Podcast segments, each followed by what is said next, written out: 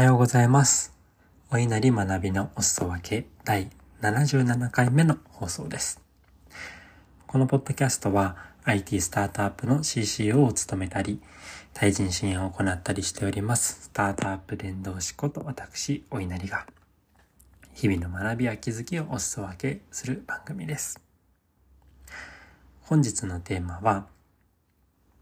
葛藤の積み重ねが人間の深みを作るです。皆さんは日々葛藤しておりますでしょうか？お稲荷は葛藤の毎日でございまして、葛藤するって本当に苦しいし、できればしたくないなって思いながらも毎日戦ってる。そんな日々でございます。今日はですね、放送2つしておりまして、まあ、1つ目が話すこと、手放すことの話をしまして、まあ、昨日、まあ、その、妻といろいろ子供についてお話ししている中で気づいたことの2つ目として、この葛藤のテーマに配信ができればと思いまして、2本目をそのまま撮っております。昨日どんな葛藤があったかっていうと、うん、子供のことはもっとたくさん見てあげたい。けど、やっぱり自分のことも大切。子供に合わせて柔軟に働き方を変えていきたいけれども、自分の仕事も大切だし、仕事とまで言わずとも、自分の心身を健全に保つために大事な予定とかもあったりして、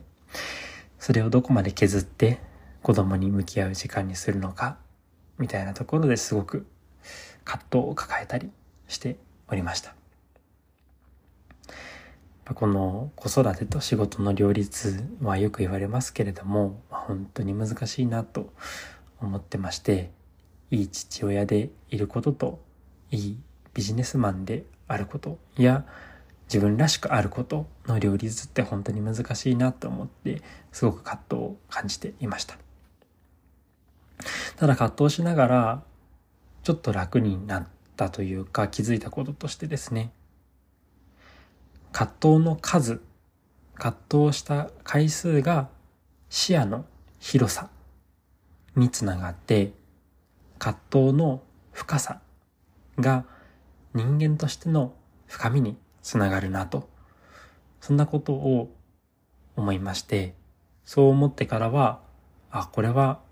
成長している証拠なんだな、自分に向き合っている証拠なんだな、っていうふうに思えるようになりました。どういうことかというと、葛藤するということは、自分の中でありたい姿だったり、なすべきことというものを明確に掲げてられる、掲げているからこそ、目の前との現実、生じた課題に、まあそれが阻害されてしまって苦しんでいる状態かなと思ってまして、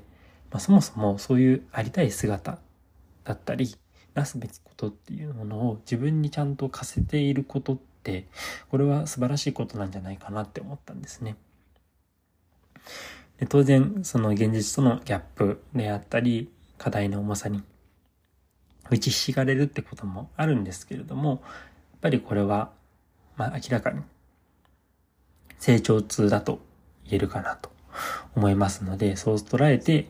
頑張りたいなって思いましたし、葛藤を抱えていなかったり、まあ悩みを抱えていない方に自分が将来何か相談したいって思うかなとか、なんか人間力高い人とかっていると思うんですけど、なんかそういう人たちってやっぱどれだけの修羅場をくぐってきたのか、どれだけ自分に向き合ってきたのかがある方なんじゃないかなって思ったんですよね。そう思った時に、まず葛藤にはその数とその一つ一つの葛藤の深さっていうのがあるんじゃないかなって気づきまして、葛藤の数っていうのがやっぱり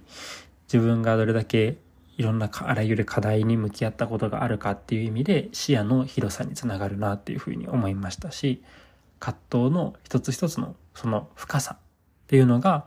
一つの課題をどれだけ向き合ったのか深掘りしたのかという意味で人間としての深みにつながっていくのかなっていうふうにことに気づきまして、まあ、葛藤するのってすごく苦しいんですけれどもやっぱり人間力高い人間力高いっていうとなんかちょっと違う気もするんですけどそういったなんか頼れる存在になっていきたいなって誰かが悩んでる時とかもちゃんと話を聞いて寄り添ってまあ時には解決につながるようなこともできたらなと思いますし、それができなくても、まあ似たような経験を通じて心から共感したりだとか、まあそういったことができる人になりたいなって思った時に、まあ葛藤することって全然悪くないことだなって自分のためにもなってるし、いつかその葛藤が誰かの助けになる。なんてこともあるかなって思うと、うん、なんか苦しむのも悪くないのかなって思ったりしました。葛藤の数が視野の広さ。葛藤の深さが人間としての深みにつながる。なかなかいい発見ができたなとちょっと嬉しい気持ちになっておりますので、皆さんの心にも少しでも響いていたら嬉しいです。さて本日は葛藤の積み重ねが人間の深みを作るというテーマでお話をさせていただきました。コメント欄やツイッターにてご感想などお寄せいただけますと大変喜びます。貴重なお時間をいただきましてありがとうございました。本日は2本立て続けでお話をしまして、